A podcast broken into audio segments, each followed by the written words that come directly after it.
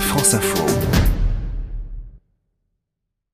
Bonjour Émilie Gautreau. Bonjour Céline, bonjour à tous. Alors expliquez-nous justement quels sont les risques qui sont liés à, l'automédication en général et, plus particulièrement au paracétamol? Il nous arrive à tous de prendre certains médicaments sans avis médical, notamment en vacances, sauf que l'automédication, même avec un médicament qu'on croit bien connaître et qui semble banal, n'est pas sans risque.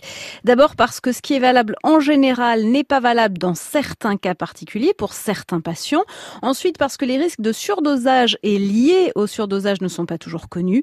Enfin parce que l'automédication médication qui dure peut conduire à un retard de diagnostic ou masquer certains symptômes importants. Alors par exemple concrètement pour le paracétamol Le paracétamol, c'est le médicament préconisé en général en première intention en cas de douleur ou de fièvre. C'est la substance active la plus vendue en France d'après l'Agence nationale de sécurité du médicament.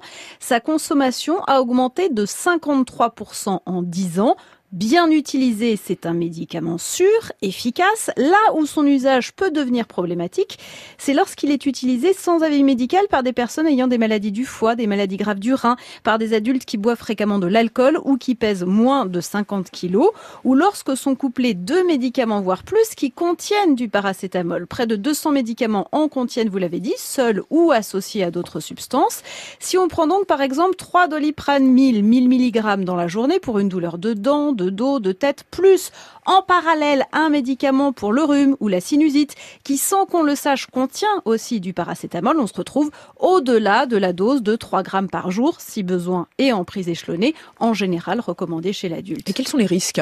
Un risque d'atteinte hépatique, en clair d'endommager le foie, surtout si le surdosage est récurrent. L'Agence nationale de sécurité du médicament rappelle que la mauvaise utilisation du paracétamol est la première cause de greffe hépatique d'origine médicamenteuse en France. Comme pour tout médicament, il y a donc des recommandations, un bon usage à respecter. Respecter la dose maximale conseillée par rapport à son profil à soi. En cas de doute, consulter un médecin. Commencer par la dose la plus faible. Vérifier lorsqu'on prend du paracétamol qu'on n'a pas consommé par ailleurs via un autre traitement en cours. D'où ces nouvelles recommandations qui vont être affichées en rouge sur les boîtes.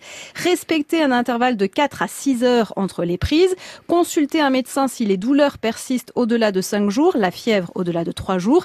Et ne pas continuer le traitement sans avis médical si le médicament n'est pas efficace, que les symptômes s'aggravent ou que d'autres apparaissent. Merci beaucoup, Émilie Gautreau. Expliquez-nous. C'est votre rendez-vous et c'est tous les jours sur France Info.